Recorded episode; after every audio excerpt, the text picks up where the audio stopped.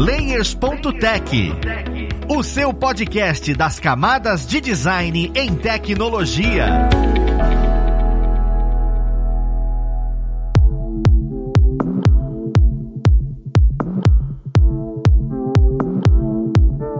Olá, ouvintes! Eu sou o Luiz Lima, designer e instrutor aqui na plataforma Lura, e vamos para mais um Layers.tech, o seu podcast das camadas de design e tecnologia. No papo de hoje, nós vamos conversar um pouquinho melhor sobre CSS. Aí você fala, pô Luiz, mas a gente fala sobre design e tudo, o que, que CSS tem a ver com isso? Sempre quando você vai querer migrar para a área de desenvolvimento, você é um designer que quer começar a estudar sobre desenvolvimento, estudar sobre web, você vai ouvir falar sobre o CSS, uma linguagem específica, um código específico que, que afinal é isso. Vamos então pro papo, conhecer com quem a gente vai conversar e entender melhor sobre o CSS. Estamos aqui com a Carol Santos. Ela trabalha com front-end na Alura. Então ela ajuda a gente já nessa parte de front-end desenvolvendo. E também é designer. Então ela tem exatamente o feedback que a gente precisa. Seja bem-vindo, Carol. Oi, gente, prazer. E a gente também tá aqui com a Juliana Negreiros. Ela é desenvolvedora front-end, é professora e coordena a equipe de front-end na Alura. E também trabalha com vários projetos na comunidade dela, nesse segmento de front-end. Ela vai ajudar bastante a gente nessa conversa. Seja bem-vindo, Juliana. Obrigada. Obrigada. E aí, pessoal? Para trazer um contraponto, nós temos o Anderson Gaveta, que vai relembrar um pouco do seu passado sombrio. Olá, pessoas, tudo bem? As pessoas hoje em dia me conhecem como editor de vídeo, mas eu já estraguei o mundo do front-end também,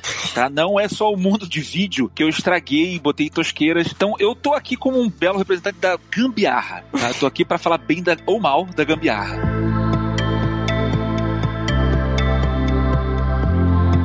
Pra gente começar a conversa, eu acho legal falar o seguinte: quem começa a desenvolver, ele se depara com nomes complicados. Se depara com Angular, se depara com JavaScript, se depara com C Sharp, milhares de nomes de programação e esse tipo de coisa. Quem é designer e quem quer começar a trabalhar com front-end, acaba ficando assustado com isso. E aí eu queria saber de vocês, vocês que já estão com front-end, por que que o CSS é um ponto tão importante para quem quer entrar nesse segmento de front-end? Por exemplo, eu quero virar front-end designer e eu sou designer, eu sei que eu preciso aprender CSS. Por que ele? O CSS, assim como o HTML, como o JavaScript, eles são a base de qualquer um desses nomes bizarros aí que você for ouvindo entre o front-end, seja Angular, React. Então, independente de qual deles você for usar, você vai mexer com HTML, CSS, JavaScript. E o CSS, ele é o responsável pela estilização da nossa página. Então, é muito mais comum mesmo, né, que o pessoal de design que vai migrar para o front-end tenha mais adaptabilidade, ele conheça um pouco mais, ou ele se familiarize preocupe mais, né? Eu sou de uma época. Olha o velho agora. Eu sou de uma época que eu fazia site num negócio muito obscuro chamado Flash. E eu sei que no Nossa. momento que eu, é, no momento que eu falei isso, vários pés encolheram os dedos, assim. Ai,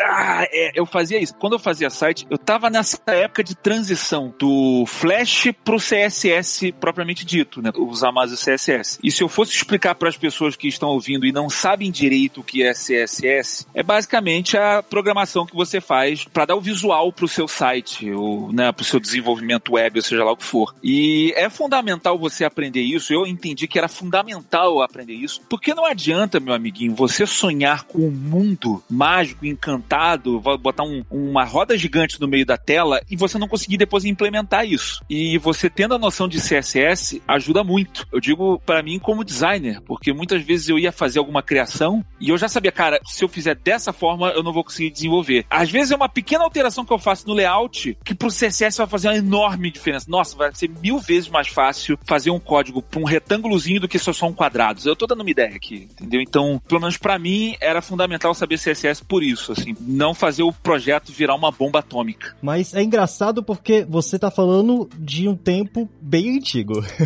é, exato. Você mexia com Flash, então é um negócio que era uma programação diferente. Isso, o CSS, até hoje ele tem essa importância. Teve atualização, não teve atualização. O cara que aprendeu o CSS na época que o Gaveta mexia com o site, ele pode usar até hoje ou ele precisa de uma atualização mais, mais robusta para isso? Ah, era bom dar uma atualizada sim. Muita coisa mudou. Tudo na nossa área é atualizado constantemente. Então, se você fica por fora, às vezes questão de meses, já tem uma atualização nova, uma coisa que você demorava horas para conseguir desenvolver, é mais fácil agora por causa de alguma atualização. Tipo, antigamente a gente tinha que alinhar as coisas com com float e nem sempre ficava bom, às vezes saía da tela, uhum. ficava péssimo. Hoje a gente usa display flex, funciona muito melhor. E amanhã talvez tenha outra coisa mais fácil ainda. Aí, tá vendo? Tá vendo como é que é importante? Eu já não tô falando um negócio que eu não sei de nada. Vocês estão entendendo? Porque comigo era com float. Eu já tô desatualizado, eu já não sei o que que é. Eu aprendi justamente para realizar os layouts. De repente, as minhas limitações de layout hoje em dia já nem caberiam, tá? Com desenvolvedor front-end. Normalmente a galera que montava CSS, eu não, não necessariamente montava CSS, mas eu não era uma pessoa muito querida por essa galera, porque eu sempre tinha uma ideia bizarríssima para fazer e eles me odiavam. Mas estamos aí para isso, né? As limitações agora, eu acredito que sejam mais de tempo. Dá para fazer, mas precisa ver o tempo hábil que tem daquele projeto. Se tiver tempo, dá para fazer praticamente tudo hoje em dia. Então você precisa colocar um JavaScript ali em algum lugar, dependendo da ideia maluca que for, sabe? Vou assumir o meu lado velho aqui, que eu tô aprendendo a parada. Eu já vou perguntar uma coisa, desculpa aí, host, mas é só uma coisa, porque para mim, na minha época, quando a gente fazia Flash, o Flash ele era bom porque ele era, vamos dizer assim, possibilidades ilimitadas, mais ou menos ilimitadas. Eu, eu podia fazer qualquer maluquice, a, a animação no meio da tela, não sei o que lá, e a gente, se a gente fosse implementar isso para linguagem de programação ali, não tinha, a gente não tinha essa possibilidade. Eu acredito que hoje em dia, com o CSS, do jeito que ele, com o front-end em geral, do jeito que ele evoluiu, HTML5, sei lá, a gente consiga fazer muito mais coisas, né? Então, eu tô bem por fora disso em relação a possibilidades que a gente pode fazer na tela. Que eu lembro que, assim, de certa forma eu tinha que recortar imagens ou se fosse botar alguma coisa que fosse vídeo, não dava, não tinha como. Você diz que é ilimitado nesse sentido, assim? Dá para fazer qualquer coisa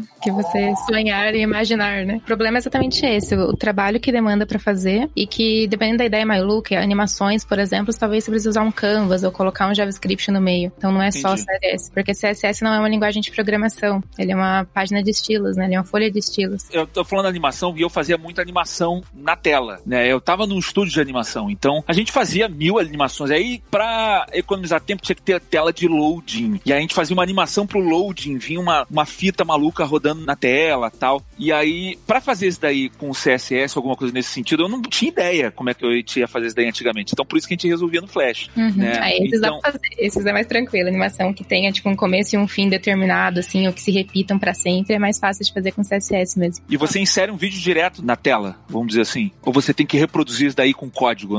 Isso daí é bem legal agora eu. Dá para inserir um GIF, dá para você animar um SVG. Se você tiver um SVG, você consegue animar o path do SVG. E dá para você programar mesmo e falar o que, que ele vai fazer frame a frame, assim, no, no CSS. Nossa, no CSS é, tu faz a programação? É uma mistura de CSS com JavaScript, dependendo da complexidade. Sim, Nossa. mas dá para fazer frame a frame se forem coisas que forem infinitas e que você Sim. consiga medir o frame, você consegue fazer só com CSS. E aí o Gaveta olhou e falou: Eu fazia tudo isso no Flash e eu consigo fazer tudo isso no CSS. E por que eu não uso o Flash então? Porque o Flash vai ser descontinuado esse ano, dezembro de 2020, Flash não existe mais, hein? Eu só queria salientar o prazer sádico que ela falou falou.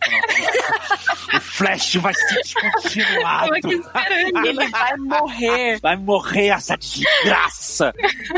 eu entendo o, o, ódio que as pessoas tinham pelo Flash. Eu entendo, gente. Eu, eu sei, tá? Eu, eu, sei que eu causei muito ódio em muitas pessoas. Eu que fiz Flash e tal, não sei o quê. Mas entendam que do lado da criação, era uma possibilidade que eu tinha de dar asas à imaginação, entendeu? Antigamente, a linguagem da internet, ela era muito limitada. Então a gente cara, a gente não podia fazer muita coisa. Então o Flash possibilitou a gente fazer muita coisa. Só que o Flash ele tinha aquele problema de ser um negócio mega pesado, mega fechado, mega não inclusivo. Eu lembro que a gente tinha um problema muito grande, porque o Flash é como se fosse um vídeo fechado. Então, quem tinha problema auditivo, deficientes visuais, deficiente, de certa forma, deficiente auditivo também, não tinha como o cara ler aquilo ali. Tinha um problema de acessibilidade. Isso, tinha um grande problema de acessibilidade, tinha problema de peso, então ele era limitado por um milhão de motivos, né? É, você fazer aquilo ali com código era muito mais fácil, mas gente tinha limitação. Com o tempo, eu quando eu parei de programar, já estava começando HTML5. E aí começaram a fazer outras coisas. Então, eu sei que ele é muito mais inclusivo, eu sei que ele acaba sendo muito mais versátil, né? Então,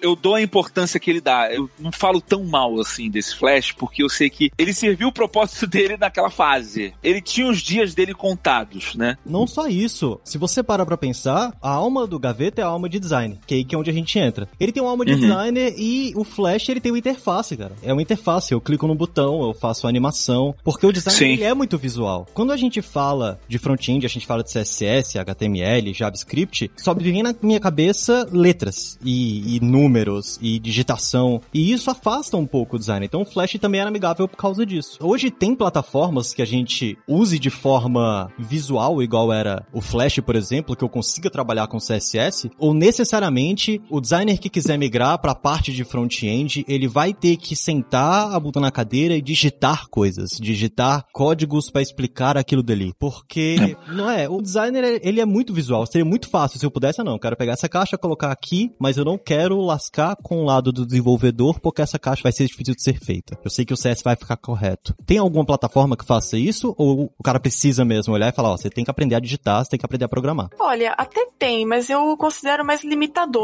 porque normalmente a gente quer fazer hoje em dia um site que seja acessível em todas as plataformas e dispositivos possíveis. E é difícil você usar uma ferramenta dessa e conseguir criar algo responsivo. Eu acho que não só de responsividade, mas hoje a tendência é ser muito mais próximo, né? Então, não só a web estar em todos os lugares, mas os times de desenvolvimento em si, seja design, back-end, front-end, uhum. estarem mais próximos. Então, a gente fazer uma coisa, normalmente essas ferramentas que geram esses códigos, o código não é muito bom, sabe? É. Então, funcione, talvez ele não seja bom para escalar, por exemplo, uma aplicação. Ou para fazer manutenção. Assim, elas estão sendo gentis, mas o que eu ouvia na época sobre esses programas que já geram código, eles costumam dizer na linguagem técnica que o código vem todo cagado. Essa é a linguagem técnica é. das pessoas. Acho que ainda permanece, então, pelo visto, né? Permanece. É, ok, eu ok que é interessante no começo, para se familiarizar com o código mesmo, porque de primeira você ir direto para aquela tela preta com as letrinhas, eu acho que assusta mesmo. Num primeiro momento eu acho que tem seu valor, mas conforme você vai se desenvolvendo e crescendo com aquilo, é mais interessante escrever o código mesmo. Deve ser limitador, né? Uhum, é bastante limitador. É, o é, próprio é... Flash já era, né? Quando a gente trabalhava, Sim. eu trabalhei com Dreamweaver. Então quando eu Eu também. Eu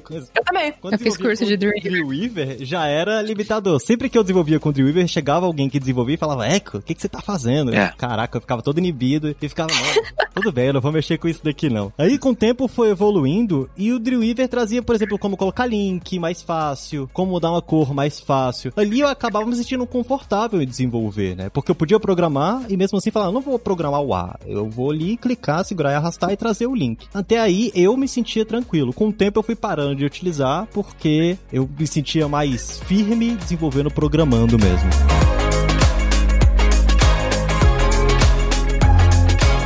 Uma coisa uhum. que me vem na cabeça é que quanto mais eu programava e mais eu começava a mexer, eu via que existiam coisas padrões que as pessoas já deixavam prontas. Tanto é que surgiu um, um tal de bootstrap. Direto eu via vaga de emprego que tinha, olha só, você precisa saber bootstrap. Eu, cara, mas eu ficava confuso porque eu não sabia bootstrap, mas sabia CSS. Aí, o que que é exatamente isso, né? O, o que que são esses blocos de CSS que as pessoas começaram a construir? Eu queria que vocês falassem um pouco melhor sobre, porque eu eu me confundia quando eu lia sobre isso no mercado. Pode falar mal? Mas a gente tá aqui pra isso. A gente está aqui para isso.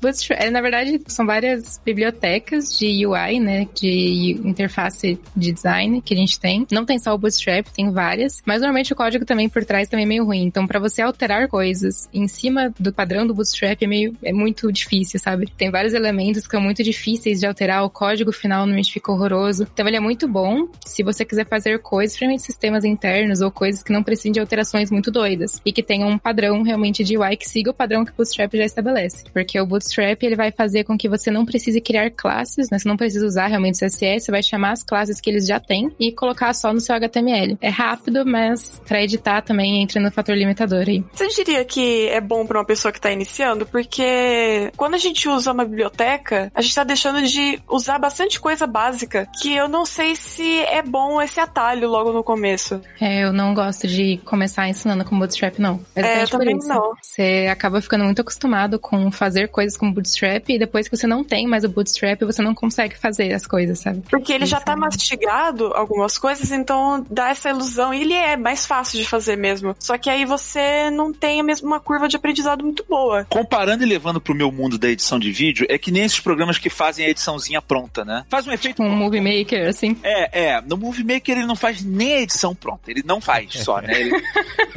Vamos pegar um, um programa, mais do que edição, vamos pegar um programa que faz aqueles efeitos prontos. Então eu quero botar um foguinho na mão. E aí tem aquele programa que faz um foguinho na mão, é um app, tu bota ali, ele desenvolve, é, fica bonitinho. Se você quiser mudar alguma coisa, cara, o fogo tinha que ser maior, tinha que ser pro lado, tinha que seguir a mão pra um lado, fazer uma... Pronto, ferrou. O cara não sabe fazer aquilo ali sozinho, porque ele não aprendeu as nuances de como fazer o foguinho na mão, na marra, né? Usando é exatamente um, isso. Um After Effects ou esse tipo de coisa. Então, eu acho que de repente quebra um galho, mas para você ser realmente um profissional que lida com esses problemas, é bom você não, não mexer com isso né? Sim. Por outro Mas... lado, ele pode ser muito útil se for, por exemplo, testar uma ideia, sabe? Você quer testar uma ideia que você não sabe se vai dar certo, ver se ela funciona, você bota um bootstrap, faz rapidinho o código lá. E se for para produção, depois você ajusta, tira o bootstrap, vê o que precisa mudar. É um quebra-galho, né? É um quebra-galho, com certeza. É. Até para mim, que eu faço edição de vídeo, às vezes eu uso alguns quebra-galhos aqui. Eu fiz um efeito no meu programa passado e eu precisava fazer, me botar como velho, eu usei um Face App. É um programa que já deixa pronto, já a carinha de velho. Assim, era para ser tosco. Então, assim, eu acho que depende muito também pro que que é, pro que que você tá usando. Se é um negócio que vai, as pessoas vão notar muito, é pra um filme de cinema, eu não vou usar hum. aquilo. Agora, pra um videozinho de uma piadinha de internet, não tem problema ser um pouquinho tosquinho, acho que de repente vai até somar na piada, sabe? Eu acredito que pra web é a mesma coisa, assim, depende pro que que é, né? Se é um negócio que vai ficar muito em destaque e as pessoas vão notar ali alguma coisa que é mais simples, de repente você vai ter que programar na marra. Mas se é um negocinho rápido, ou, ou como você falou, um teste de ideia, vale você saber a, a ferramentinha fácil, né? E para equipes também, né? Às vezes você é o único desenvolvedor da sua equipe, você está fazendo uma landing page de um evento que nunca mais vai ser mexida. Você vai usar uma vez, mexer naquilo ali e jogar fora depois. Não tem por que né, fazer uma coisa muito elaborada em cima disso. Pode usar o Bootstrap porque já tem pronto lá e tal. A gente tá falando de CSS e acaba que a gente entra no mundo de front-end, né? O front-end ele vai bem mais do que apenas o CSS. A Juliana mesmo já comentou, JavaScript é muito importante. E aí eu fico nessa de quando você tá numa equipe, várias pessoas manipulam o CSS, ou você normalmente tem uma pessoa que manipula aquela parte que é gráfica, porque visualmente falando, o designer vai passar o que ele desenhou para o computador conseguir ler e representar visualmente. Isso é o CSS. Só que o designer, quando ele cria o layout dele, é ele que está criando, ele que está desenvolvendo. Outra pessoa não vem e mete a mão. Nem sempre, né? Às vezes ele é um projeto completo. É comum você começar um projeto onde, ó, eu fiz CSS, outra pessoa continua o CSS, outra pessoa manipula ele, ou é uma coisa mais fechada para um desenvolvedor. Eu vou mexer no CSS e é, vou ficar nisso. É comum, inclusive, é até uma boa prática você criar o seu CSS o mais legível e fácil de entender possível, já com uma expectativa de que não vai ser necessariamente você que vai fazer manutenção naquele CSS. Você pode ou ter saído da empresa, ou estar tá em outro projeto e a pessoa que entrou precisa tocar aquilo. E tem muito desenvolvimento focado a feature também, né? Então, pô, eu preciso é desenvolver um formulário. Eu não vou desenvolver só o formulário e deixar para outra pessoa fazer o meu CSS. Eu provavelmente faço a feature como um todo. Então, vou fazer o funcionamento do meu formulário, vou fazer o HTML, vou fazer o CSS do meu formulário. Olha, eu posso falar aqui como defesa, apesar que eu sou um designer maluco, não sei o quê, os meus códigos CSS estavam bem organizadinhos, tá? Então, eu queria só que vocês não alimentassem esse ódio para mim, já pensando aí que eu pudesse ser um, um, escritor de CSS, não sei como é que fala o nome disso, sujo. E eu acho que isso daí é bem importante que vocês estão falando, porque até com edição de vídeo eu lido com isso também aqui. Na minha produtora, aqui na Gaveta Filmes, a gente pede para que as pessoas organizem né, os projetos de edição, não só para você se achar mais, mas porque o, o projeto ele vai para a mão de outras pessoas, então é importante que as outras pessoas também entendam o que está acontecendo. E com o código, a chance de você se perder é muito maior, né? Então, eu acho que é bem fundamental ter essa arrumaçãozinha bonitinha. A gente tá no podcast aqui, então vocês não estão vendo, eu fazendo todas as anotaçõezinhas aqui do que, que eu vou fazer depois de terminar. não começar pelo Bootstrap, não começar por programas. Tem outra coisa que eu preciso tirar da minha lista, que é o seguinte. Fui pedido para desenvolver para celular. Quando o Gaveta tava trabalhando, quando eu trabalhava antes com o Dreamweaver, era só uhum. site. Hoje, cara, a gente tem milhares de coisas. Tem aplicativo, ah, sim. tem site mobile, tem um monte de coisa que difere. O CSS, ele vai ser utilizado em todos esses ambientes. Então, eu como desenvolvedor front-end, eu quero começar a carreira e tudo, e de repente surge a oportunidade de eu começar a trabalhar para criação de app. O CSS também, que eu preciso olhar e falar, é nele que eu preciso buscar conhecimento para poder aplicar o layout que eu criei, ou quando a gente vai para áreas diferentes da web, eu preciso tomar cuidado com outras linhas de código. Ele é utilizado sim para celular também, né, que é o que a gente fala de desenvolvimento responsivo. Inclusive, tem uma prática que a gente usa de desenvolvimento que chama Mobile First, que ele é voltado para desenvolver primeiro para mobile e depois para desktop, principalmente porque o desenvolvimento mobile normalmente ele é mais simples do que o desktop, né, por conter menos informações na tela e tudo mais. É feito com CSS e normalmente a gente tenta ter umas quatro, cinco medidas padrões no máximo, assim, pra gente conseguir ter esse nosso design também.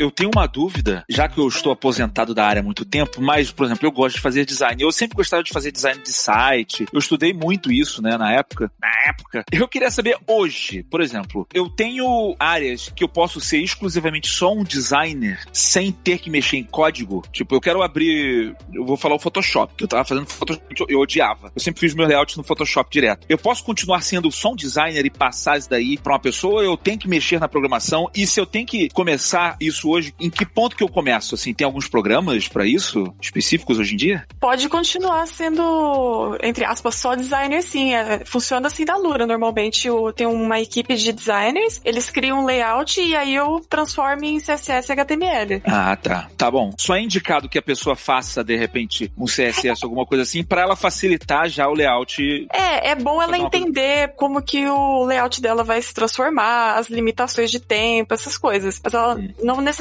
precisa, depende muito do que ela quer para a carreira dela, o que a empresa precisa, mas dá para ela ser trabalhar só com layout. Até porque essa foi uma parte que me atraiu muito na época, que era eu não necessariamente ser o programador e o cara uhum. que vai uhum. botar a mão no código, mas eu gosto de criar a ideia do site, eu gosto de fazer o site em si, mas eu não queria ficar programações, números, cálculos, sabe? Eu queria só a parte divertida para mim. Ainda funciona muito assim, é. tem até o designer de experiência do usuário, né, que é o UX, que ele estuda e foca do como que vai ser a experiência do cara usando aquela plataforma, aquele site, e ele não vai mexer com o código, ele já tem bastante coisa na mão dele, fazendo pesquisa, entrevista com o usuário, filmando o usuário usar. Nossa, hoje em dia tem até isso, filmar tem, o usuário. Tem, tem, ver onde ele tá olhando, onde, ele, onde o mouse fica mais, mapa de calor. Ah, o mapa de calor. Isso. Ah, entendi. Porque na minha época, a gente tinha, eu tô muito velho, eu sou velho Na minha época, a gente tinha a galera que gostava de usabilidade, eu lembro que tinha um cara que era, na minha época, polêmico, mas ele foi muito útil, que era o, o Nielsen. Eu nem sei se ele é relevante até hoje ou não. De repente, você nem sabe de quem eu tô falando. Mas era um cara que falava sobre usabilidade, assim, e, e ser muito simples tal. E a gente que fazia animações ultra pesadas, não sei o que, a gente entrava em conflito. Mas ao mesmo tempo era bom a gente ouvir aquilo pra gente tomar um tapa na cara, entendeu? E não fazer só um negócio que era bonito e não funcionava. Na verdade, assim, eu sempre buscava, ainda mais pra frente na carreira, eu tentava buscar sempre o equilíbrio, né? Porque, assim, ao mesmo tempo que eu não quero, eu não posso fazer um negócio muito pesado e que não vai funcionar para as pessoas e aí ser só bonito e não usual, ao mesmo tempo também não pode ser só um negócio que é extremamente usual e não enche os olhos, sabe? Porque eu comecei a entender um equilíbrio que você fazer só um negócio que é muito simplório e é meio feio e não leva a pessoa ali, você não tá mexendo um pouquinho com o lado lúdico da pessoa, você não tá mexendo um pouquinho com o que o design trabalha. Uhum. Né? A gente que trabalha com design, a gente sabe que é importante as cores que você usa, o jeito como você apresenta um projeto, e isso faz total diferença entre você mostrar um produto e ele ser, ele parecer um produto premium para a pessoa que está vendo aquilo, né? E isso até transparece não só para sites, né, para vídeo, né? Então, às vezes a gente vai fazer um comercial, às vezes você vai fazer um comercial e você vai dar um tratamento a mais para ele, vai dar a impressão de que o produto que você está vendendo é magnífico. É claro que isso também às vezes pode ser um tiro contra. Às vezes você vai estar tá vendendo um produto que não é para uma classe social tão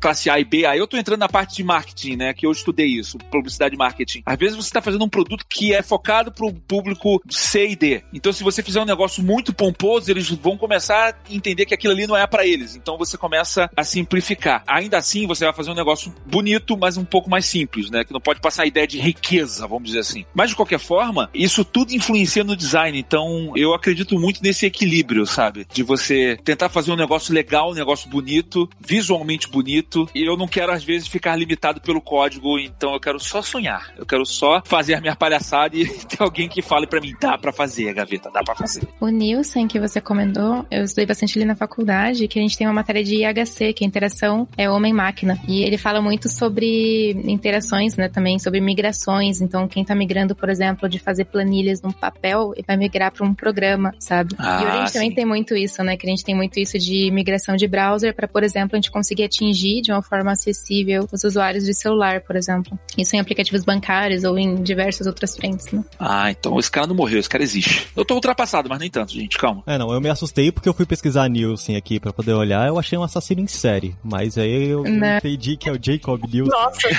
Trabalhando com Deve ter gente, e tudo. Deve ter gente que quer matar esse cara, mas não é esse daí não.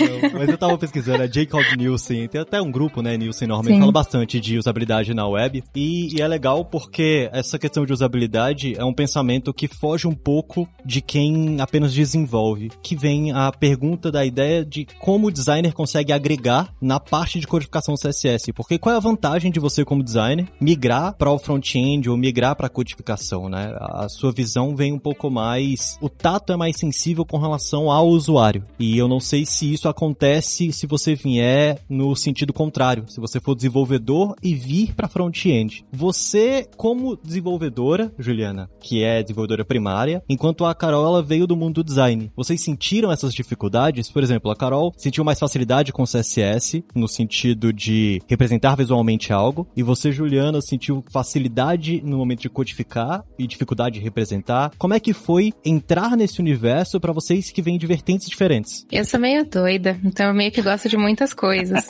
então, eu gosto muito de design, eu gosto muito de CSS, eu gosto muito de desenhar com CSS, sabe? Então, acho que a migração para mim para CSS foi um pouco mais tranquila nesse sentido, assim, eu não senti muito impacto. Mas sempre foi uma coisa que eu tive que correr muito mais atrás por causa do meio que eu vivo, né? Então, eu tenho muito mais acesso a conteúdo de desenvolvimento por causa das pessoas que eu conheço, dos ambientes que eu frequento, do que pessoas de design, por exemplo. Então, o conteúdo ele foi mais difícil para ter acesso e eu tive que correr mais atrás de estudar essa parte do que de estudar desenvolvimento em si, sabe? Comigo também foi bem tranquilo, porque eu sempre fui muito apaixonada por site desde muito nova. Eu achava o máximo ir num site ter um monte de efeito e um monte de coisa. Então só fazer o layout não era suficiente para mim. Eu queria fazer mais coisa. Eu fiz, o meu primeiro site eu tinha 12 anos, que eu gostava de fuçar e de mexer em tudo. Então, para mim não teve uma transição mesmo, porque sempre teve do meu lado CSS. Eu sempre fiz os dois juntos. Eu acabei indo pra carreira de design e depois pra front, mas só mudou o nome. Vocês falaram agora exatamente isso de conteúdo. A Juliana, ela tá rodeada de desenvolvedores.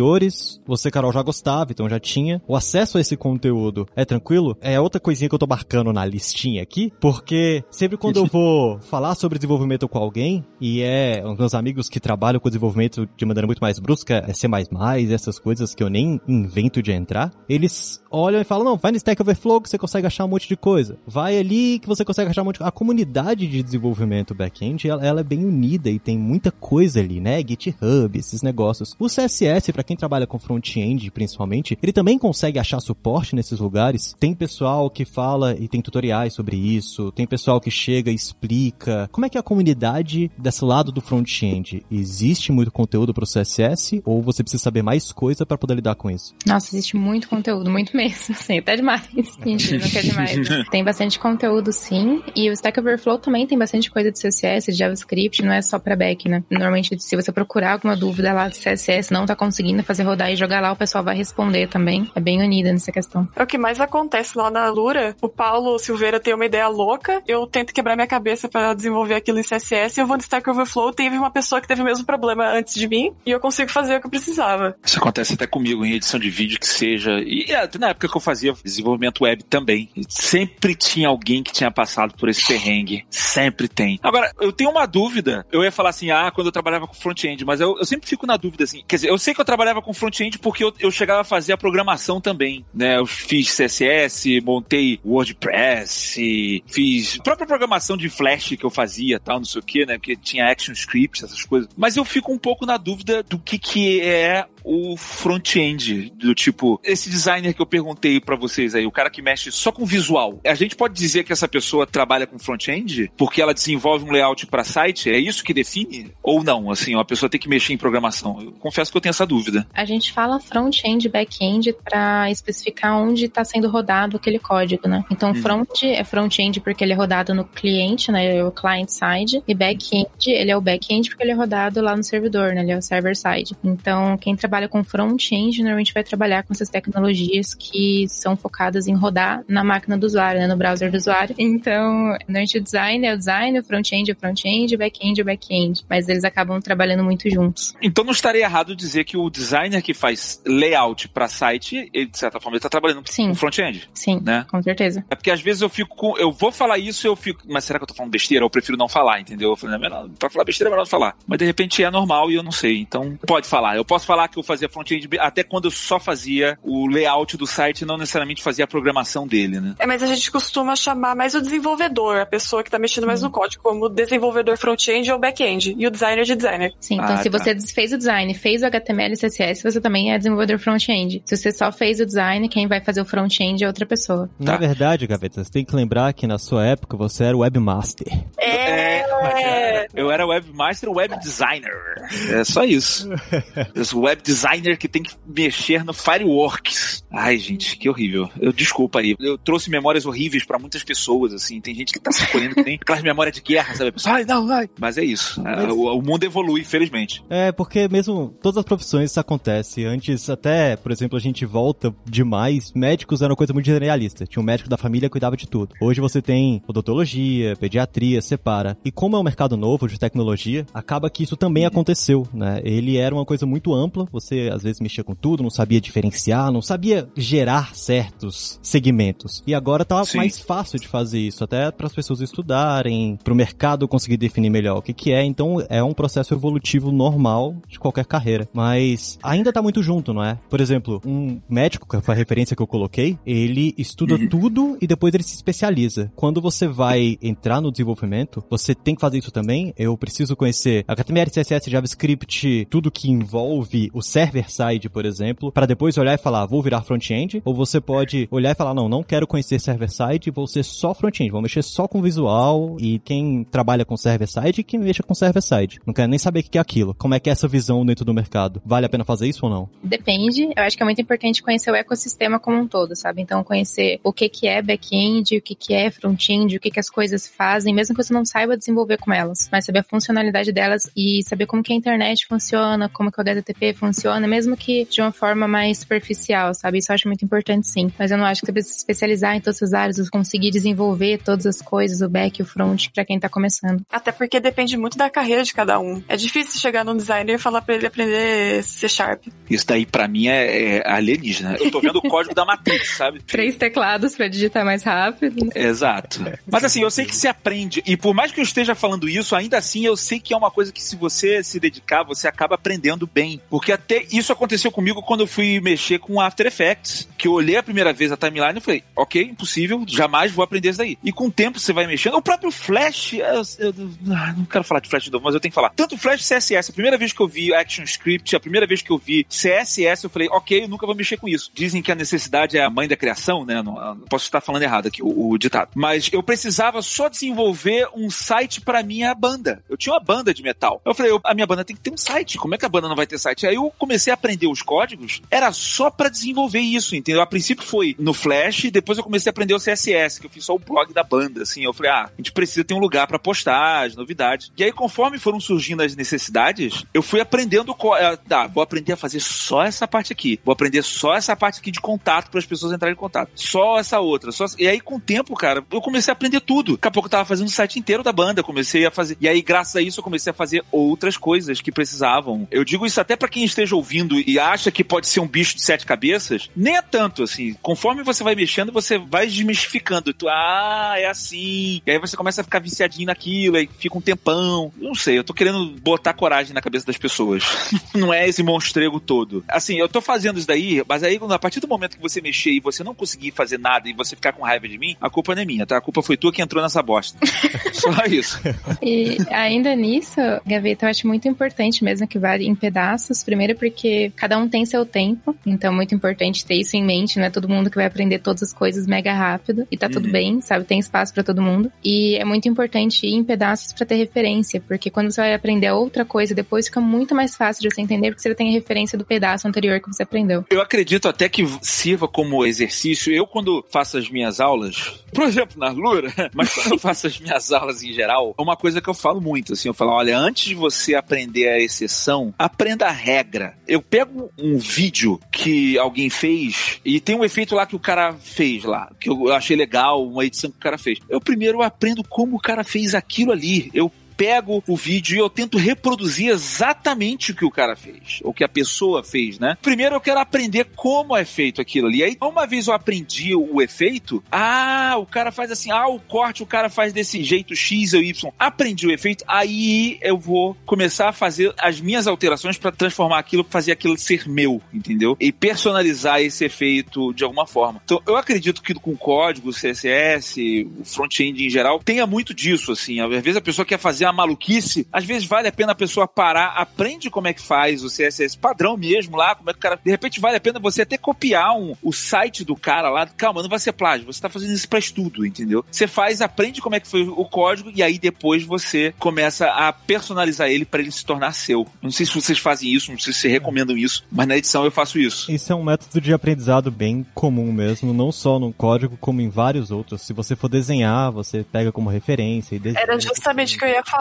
Ninguém nasce sabendo desenhar um rosto perfeitamente realista. Você vai uhum. imitando de fotografias, de ilustradores que você gosta, até você conseguir criar o seu próprio estilo também. Uhum. E isso não é diferente do desenvolvimento front. Eu já ouvi muita gente falando que, ah, eu gosto muito do site da Lura e eu refiz aqui, porque eu queria saber como que vocês faziam tal coisa ali no header. Ah, legal.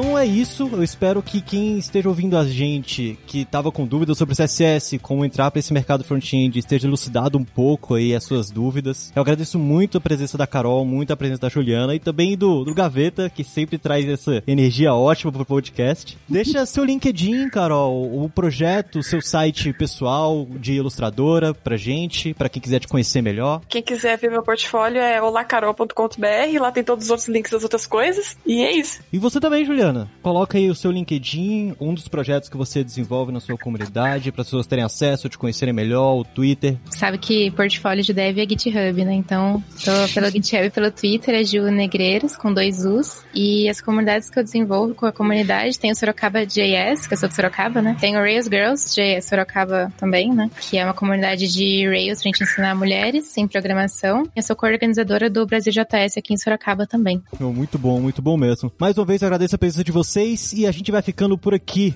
Um abraço. Peraí, peraí, peraí, peraí desculpa. Mal, a pessoa falou de todo mundo não falou de mim? Que absurdo. que absurdo. E a minha divulgação? Então vai, fica à vontade, Gaveta. Olha só, se você não quer aprender absolutamente bosta nenhuma de CSS, você quer ser um total leigo disso, mas você quiser dar uma risada, youtube.com.br gaveta, tá bom? É só isso, tá? E aí eu posso inspirar você a fazer edição de vídeo, aí você vai aprender. Entrando na Lura, você faz aula comigo, olha que legal. Que eu tenho aulas na Lura. E aí você estando na Lura, você começa a ir pra esse mundo encantado também do front-end. Pronto, fiz o meu jabá. Obrigado, senhor. Pessoal, vamos ficando por aqui. Um abraço a todos e até o próximo Layers.tech. Fui!